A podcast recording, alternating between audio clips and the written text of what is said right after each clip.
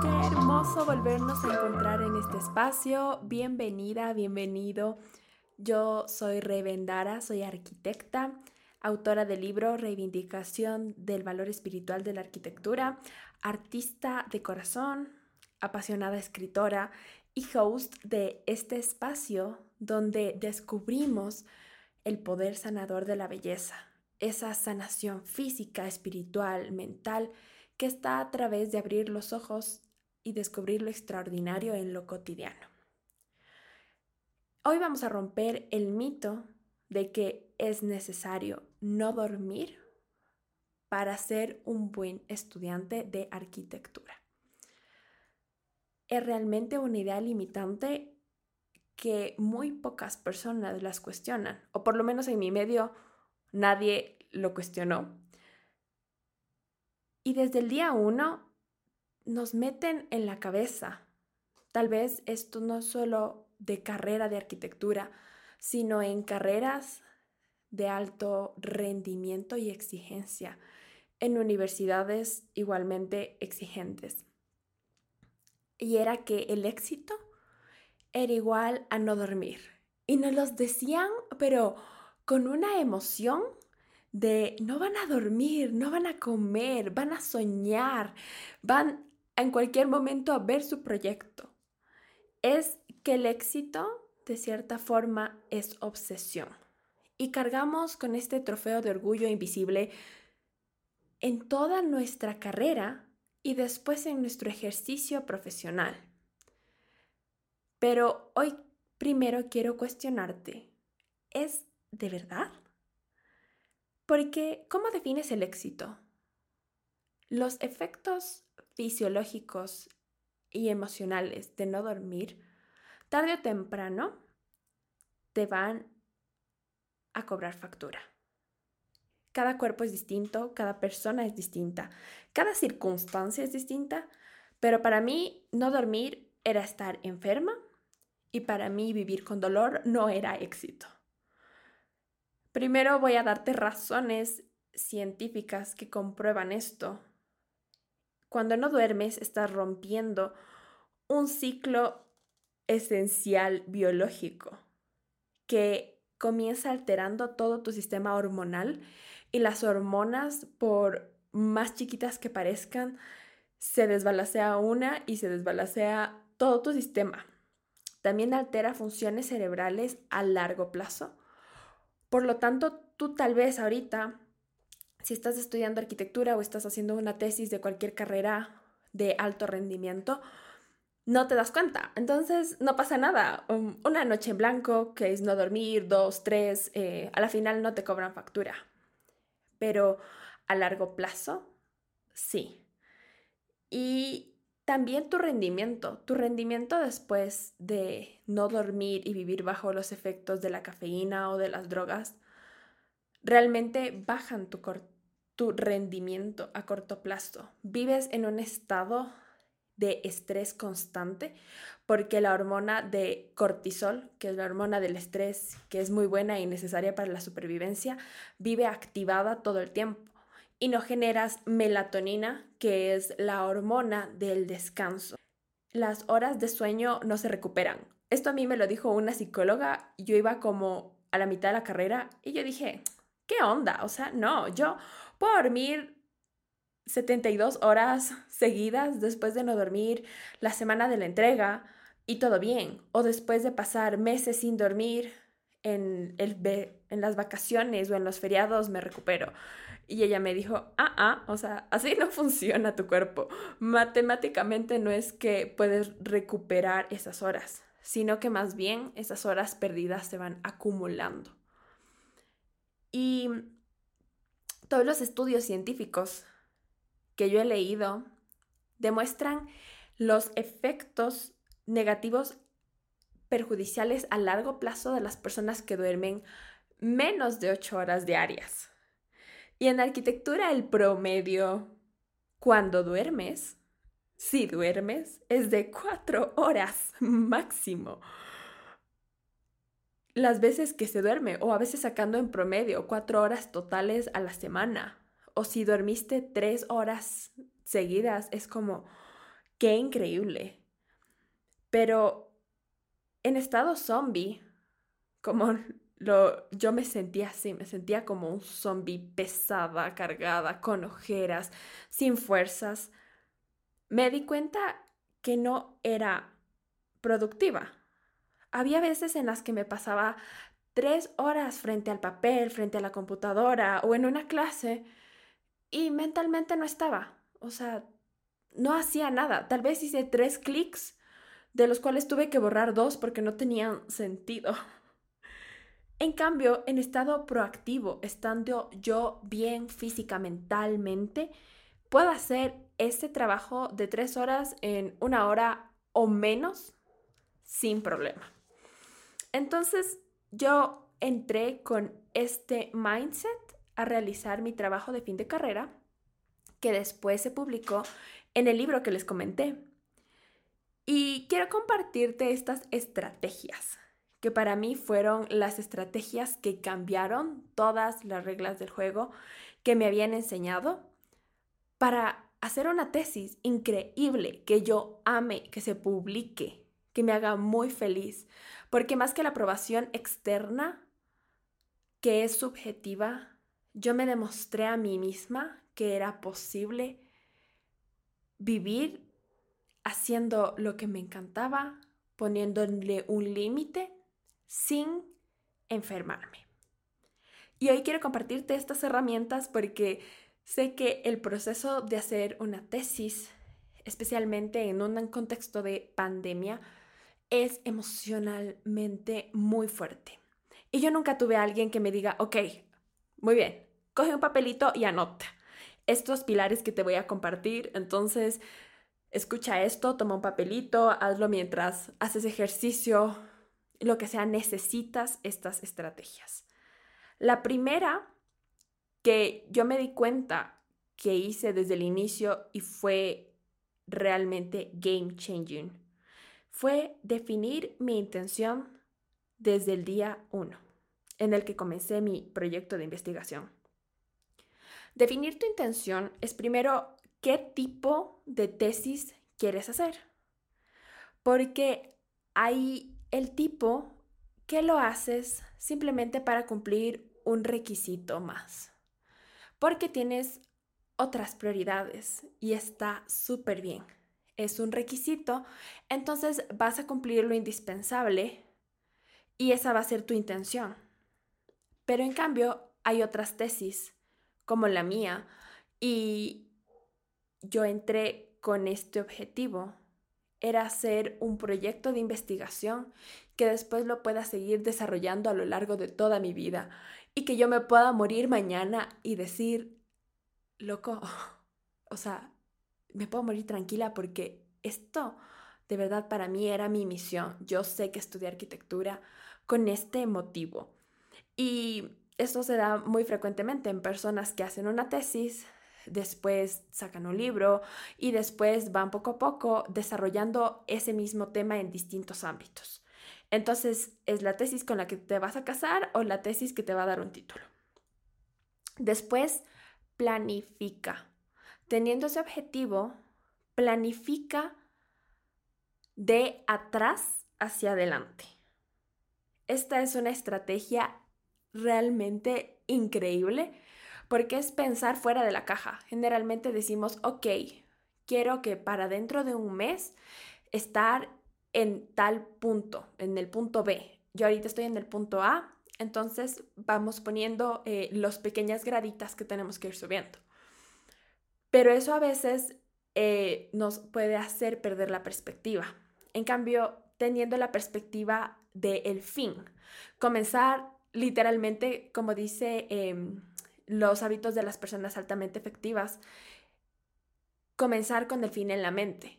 Entonces, yo recuerdo que me planteé, para tal fecha, yo voy a estar graduada. Entonces, para esa fecha, comienzo a de planear de atrás hacia adelante. Si me quiero graduar en noviembre o en octubre del 2019, para agosto yo tengo que tener todo. Si quiero tener todo, para julio tengo que haber entregado el escrito. Y así, yéndome para atrás, poniendo las metas que se necesitaban. Y eso realmente es motivador, porque te, no lo ves como un, una gran, un gran monstruo que te va a comer, sino como un objetivo que te motiva, con claridad. La idea es tener claridad. Define tus no negociables. Para mí un no negociable era que yo no me iba a enfermar en el tiempo de hacer mi tesis. Y también hay gente cuyo no negociable era necesito trabajar ocho horas diarias y el resto del tiempo hacer mi tesis. Para otros el no negociable es, ok, pase lo que pase, yo voy a comer las tres comidas porque me doy cuenta que mi cuerpo funciona mejor así. Entonces, se caiga cielo o tierra, tú duermes. Se caiga cielo o tierra, tú comes. Porque son tus no negociables. Pero debes tenerlo claro como una estrategia personal tuya. Otra que a mí me parecía esencial al definir mi intención fue que yo me propuse no generarme ansiedad. Y todos los factores que a mí me generaban ansiedad, decidí hacer un detox y sacarlos. Y uno de esos era que yo iba a llegar a todas las entregas. No iba a acumular las cosas.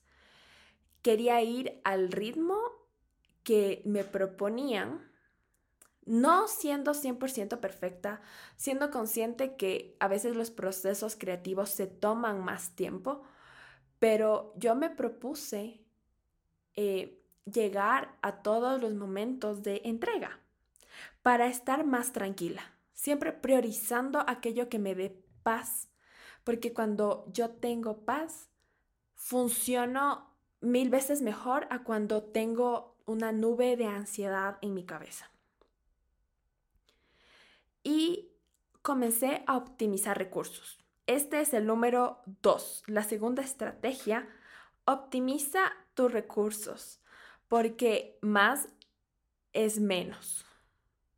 El recurso del tiempo, tu energía, tu atención, tus hábitos. Vamos a comenzar con el recurso de el tiempo. El primero es que a veces queremos gestionar y resolver todos los problemas al mismo tiempo. Cuando al mismo tiempo quieres hacer todo, no haces nada, porque el que mucho abarca, poco aprieta.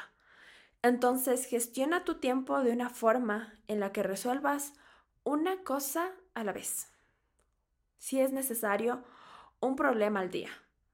Puede parecer poco considerando la magnitud del proyecto, pero sabrás al terminar el día que al día siguiente ya no tendrás que resolver este problema porque está perfectamente resuelto. Algo que yo comencé a hacer fue organizar mi calendario temporal a distintas escalas. Planificaba todo el proyecto global, a, breves rasgos, a grosso modo, planificaba mis meses, porque los meses marcaban un poco las temáticas que iba resolviendo y planificaba a una menor escala en mis semanas y días.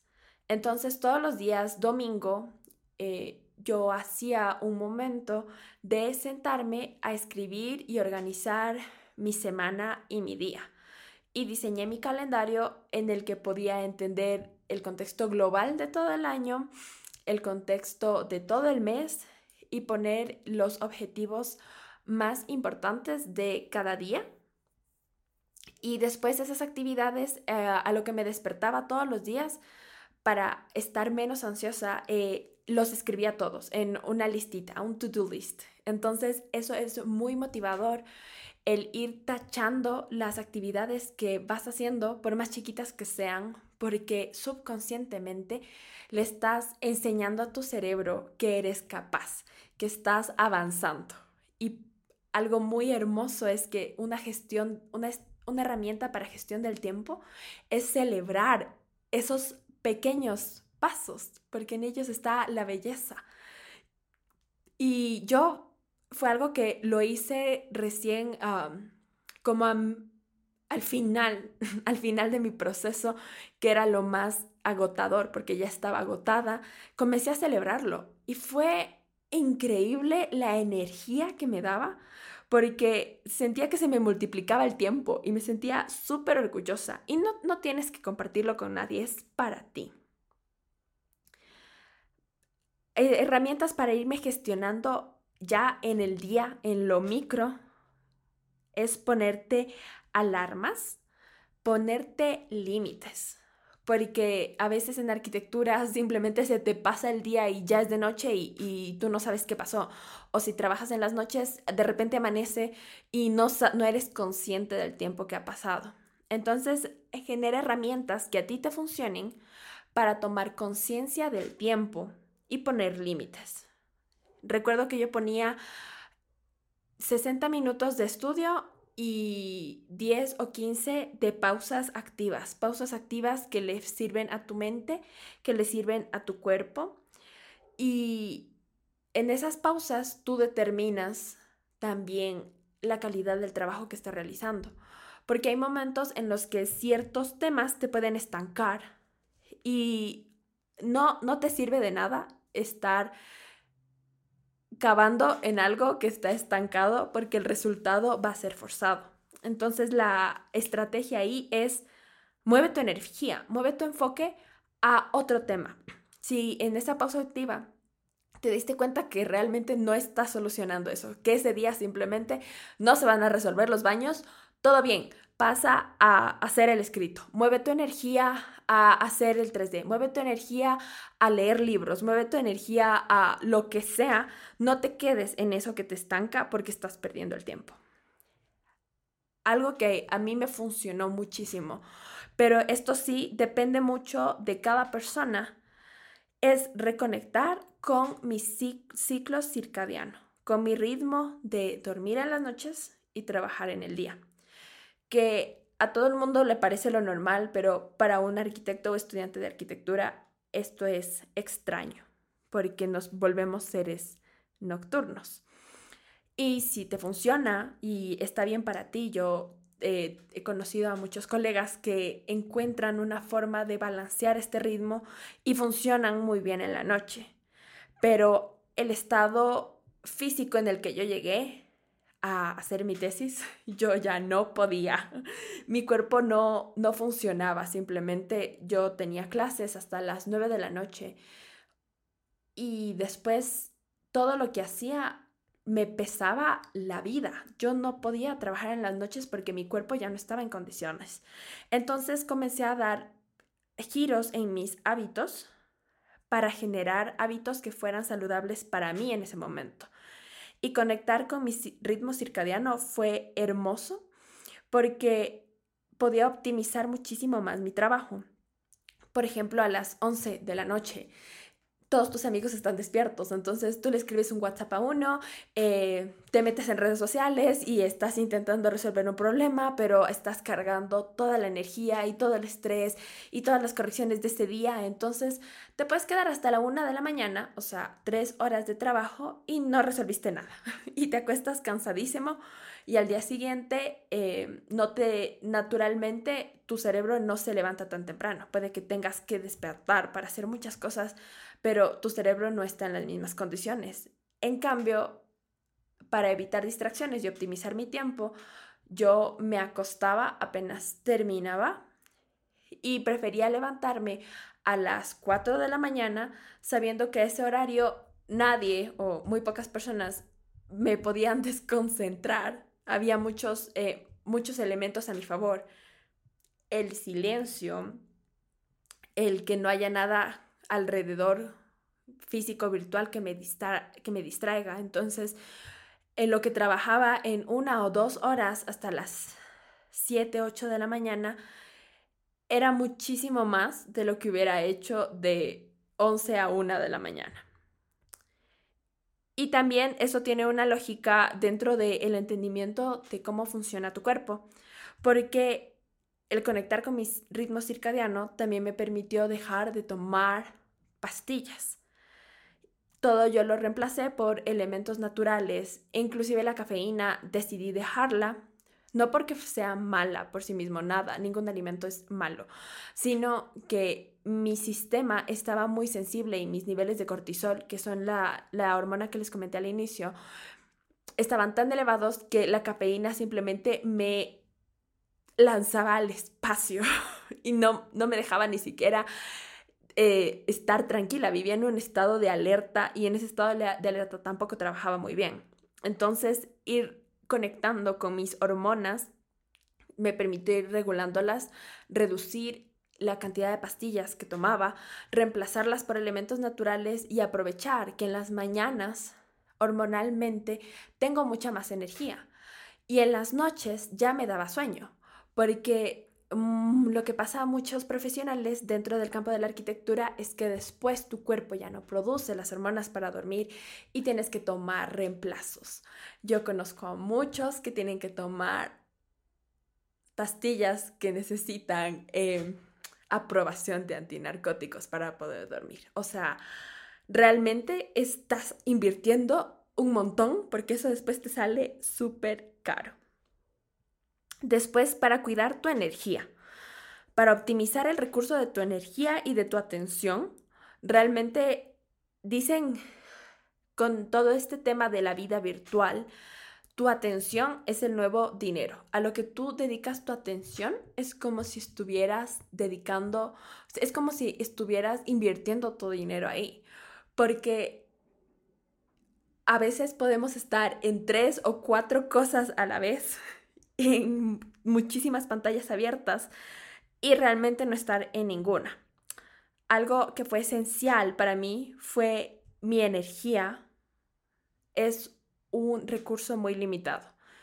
Y yo pasaba con mucha gente que no me aportaba. Las redes me generaban muchísima ansiedad. Y decidí simplemente hacer un detox de todo lo que no me aportaba. Si eran distracciones, pues se iban. Si tenía mis 60 minutos de concentración, pues desactivaba las notificaciones, ponía mi celular en modo avión, todo lo que sea necesario porque no estaba disponible para todo aquello que no me sumara. Yo también estaba, aparte de la universidad, en muchos temas, envuelta en muchas actividades y me pregunté, o sea, ¿realmente esto me está aportando a mí? ¿Me está dando energía o me está causando ansiedad? Si no me da energía, pues simplemente tuve que aprender a decir que no, porque estaba priorizando es dar este paso en mi vida. Y eso es muy bueno eh, cuando tú tomas una decisión You just go for it con todo lo que tienes. Y eso implica decir que no a muchas cosas. Pero yo le dije que sí a este sueño grande y está muy bien. Para cuidar tu energía necesitas tener momentos de descanso. Por eso en tu tiempo necesitas planificar estos momentos. Si eres overachiever como yo o personas intensas, eh, yo planificaba mis momentos de descanso, de dormir. Si era necesario, veía cuántas horas tenía en el despertador e intentaba que fueran más de ocho u ocho, porque me daba cuenta que al despertarme después de descansar, no solo dormir, porque hay veces que uno duerme, pero realmente no, no descansa, sino ir encontrando estas formas en las que mi cuerpo podía descansar. E, esa época, por ejemplo, comencé a volver a hacer e, ejercicio. Yo nunca he sido una persona súper outdoor y de ejercicio y movimiento, pero comencé a hacerlo porque me di cuenta que eso me daba energía, pero también me permitía descansar muchísimo mejor. y también en lo que es em, el recurso de la atención. Te permite generar un ritmo de trabajo propio. E, esto es algo que yo llamo anclas, porque cuando estás en momentos muy fuertes emocionales, el hacer una tesis implica el cerrar un ciclo y es una transición, entonces es muy emocional. Necesitas una rutina que te ancle, porque sobre todo en procesos que son largos, como el de una tesis de arquitectura, hay mucha inestabilidad. Y entonces tu salud mental, tu estabilidad emocional, tu bienestar, asegúrate que no dependa el 100% de cómo te esté yendo en tu trabajo o cómo te esté yendo en tu tesis, sino enfócate en generarte un ritmo propio con actividades diarias que tú digas, ah, o sea, esto a mí me ancla al suelo, esto a mí me da paz y sea lo que suena, llueve, llueve o truene, tú vas a tener esa ancla que te da seguridad, que te da estabilidad. Un ejemplo de una ancla muy hermosa es en las mañanas meditar. 10 minutos, 5 minutos. A veces puede parecer mucho al inicio, pero si son cinco minutos para meditar es como... Mm". Pero si son cinco minutos en redes sociales, ah, o sea, fresco una hora scrolleando. Entonces, busca estas anclas que a ti te funcionen e ir generando tu ritmo de trabajo, tus hábitos. Porque si vas generando hábitos, se te va a hacer muchísimo más fácil y va a fluir mucho más tu trabajo en cualquier cosa que te quieras desarrollar. También define espacios físicos específicos para realizar estas actividades que requieren un gran esfuerzo mental. Algo que para mí fue increíble, pero tal vez no entra dentro de la realidad de todos, es que yo dividí mi espacio de trabajo y mi espacio de descanso, porque eh, yo tenía todo en un mismo espacio y un día a las 2 de la mañana yo dije, esto no va más, es que no puedo, no puedo. Saqué la cama que tenía eh, porque no entrábamos la computadora, los planos, la maqueta, yo, la cama, estábamos muchos. Entonces yo saqué, me, me, quedé sin cama durante como un año y medio. Dormía en, en una camita plegable, en un cuarto chiquitito, pero no importaba, no importaba porque ese espacio que dormía, pues dormía al 100%. Y el momento que trabajaba, pues trabajaba al 100%. Y me di los medios necesarios y busqué opciones, busqué opciones y pensar y plantear y decir, esto es lo que necesito, ¿cómo lo puedo hacer real? O sea, aunque parezca imposible, yo cómo lo puedo hacer real. Y aunque parezca loca sacando la cama de mi cuarto un día a las 2 de la mañana, si eso te ayuda, it's okay. Y también escoger espacios que me inspiren a hacer las cosas que se me hacían súper difíciles. Mi tesis yo la hice en lugares donde me inspiraban 100%, sobre todo los momentos creativos o los momentos de producción intensa. Iba a bibliotecas, iba a cafeterías, me iba a un monasterio, me iba a lugares bonitos con mi computadora, con los libros, con todo para anotar. Yo escribí toda, todo a mano porque así me podía entender y clarificar muchísimo mejor.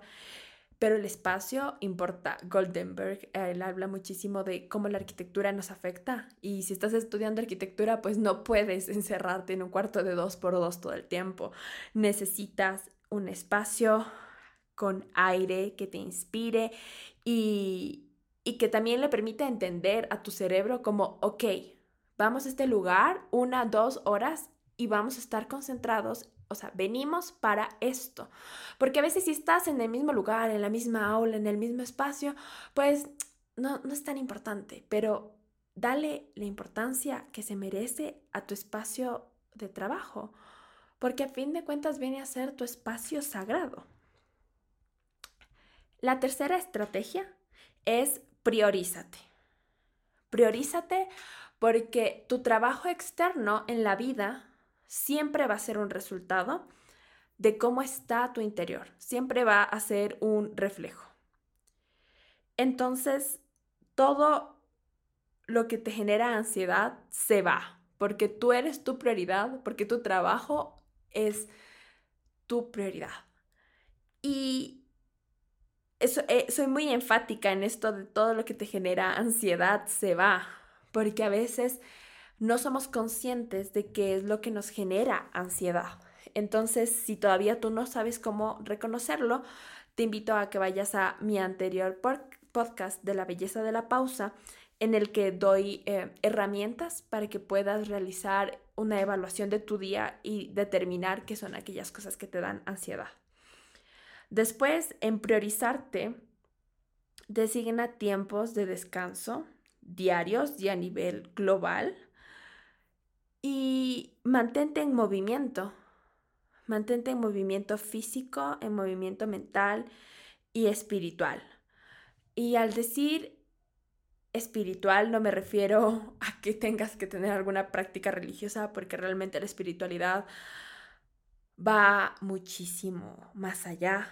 Es todo lo intangible que a ti te da un sentido de trascendencia.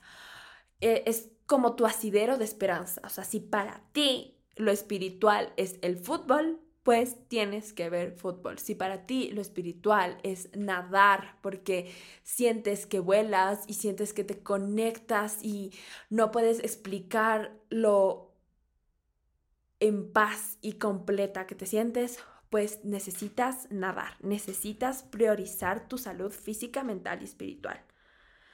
Y el reconocer, reconocer cada paso que tú te estás dando. El cuarto, la cuarta estrategia es poner límites y ponerte metas realistas. Esto es antagónico, pero va de la mano. Porque algo que genera mucha frustración es ponerte metas que no vas a lograr. Y no logras la meta, entonces después tu diálogo interno, o sea, lo que tu cerebro entiende es como, no puedo. Y después te quedas con esta idea del, ay, no puedo, no alcancé, no soy suficiente, y se van acumulando y no llegas a ninguna parte. Entonces, ponte metas realistas llega a todas las entregas y ve con la mentalidad de que 70% listo está perfecto. Porque a veces te puedes quedar en el detalle de una línea tres horas y no lo ves en global. Entonces, da esos primeros imperfectos pasos que tal vez para el arquitecto o, la persona que te está calificando sí va a tener cuestionamientos, pero no te quedaste atorada por la idea de hacerlo perfecto, entonces manéjate en la vida, 70% está bien y avanza y avanza, no por quererlo hacer 100% te vas a quedar estancado y no vas a hacer nada. Entonces ponte metas realistas, pon límites, di que no a todo lo que no te da paz. Y sobre todo al poner límites me refiero a reconocer tus límites eres un ser humano que tiene límites. Y si no lo reconoces, te vas a hacer daño. Y pedir ayuda. Cuando reconoces tu límite, pide ayuda, toda la ayuda que necesites. Está bien, pedir ayuda no es sinónimo de fracasar, pedir ayuda no es sinónimo de debilidad. Pedir ayuda es simplemente un instinto que nos permite ser parte de la comunidad, es lo que nos convierte en seres humanos.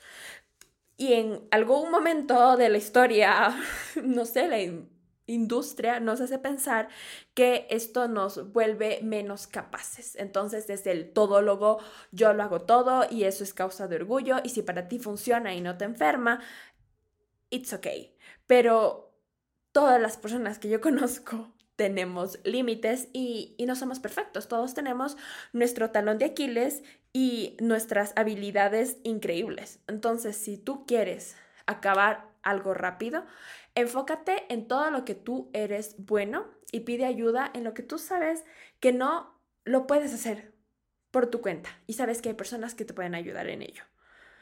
Por ejemplo, yo esencialmente pedí ayuda en mi acompañamiento espiritual Para mí era esencial, religioso y mensual tener sesiones de acompañamiento espiritual. También en cuestiones emocionales.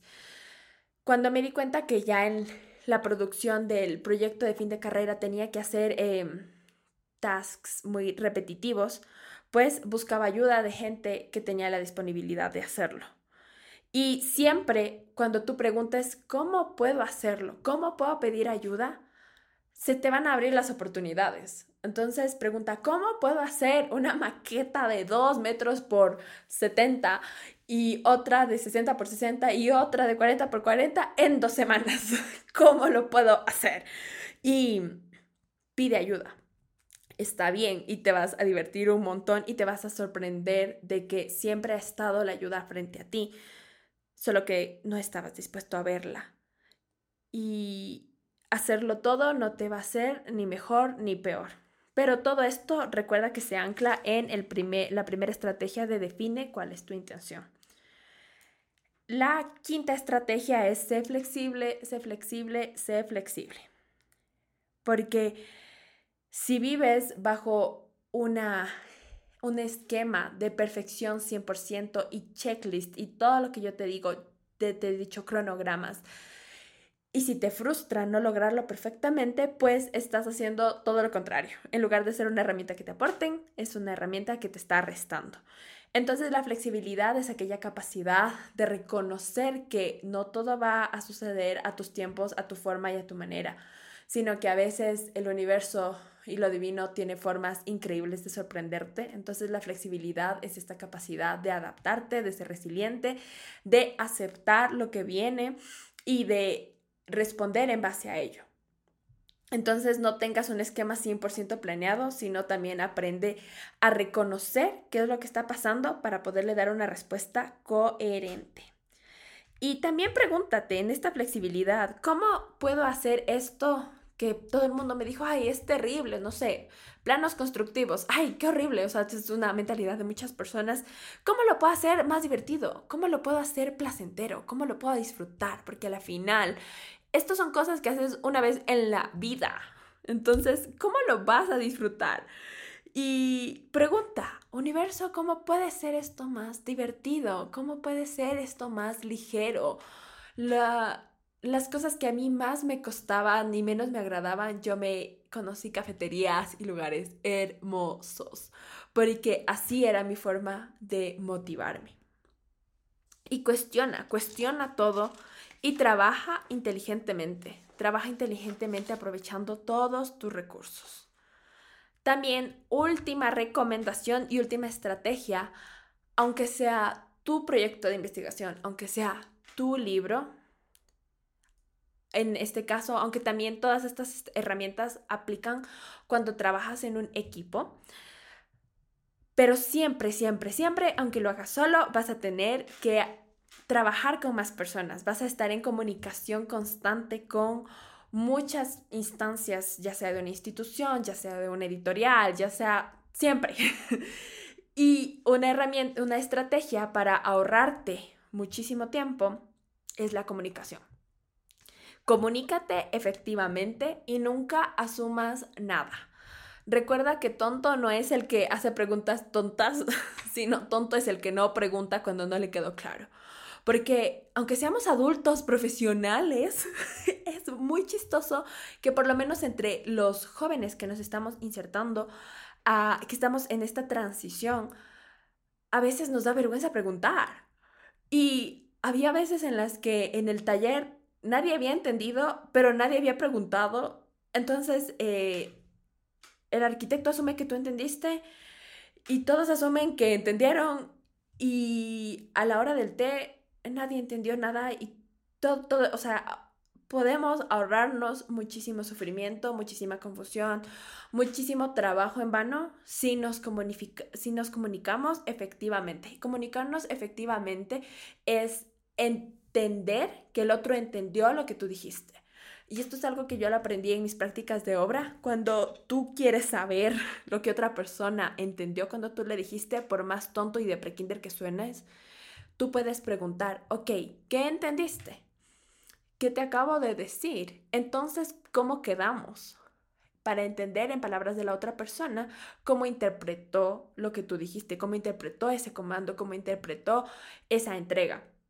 Y así te vas a ahorrar muchísimo tiempo, muchísimo sufrimiento y tu energía va a estar completamente alineada para tu paz.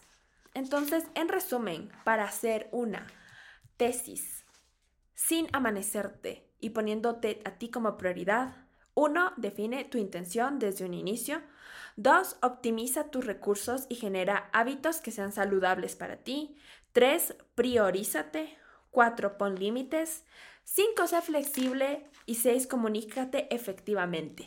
Disfruta este proceso muchísimo y recuerda que nadie puede hacer lo que tú naciste para hacer.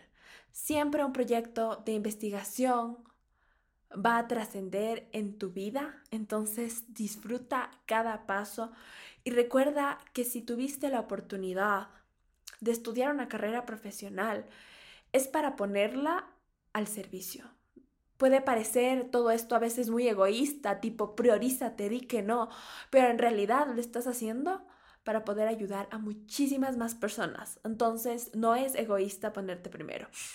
Disfruta este proceso, espero que te haya servido y nos escuchamos en un próximo episodio. Un besote.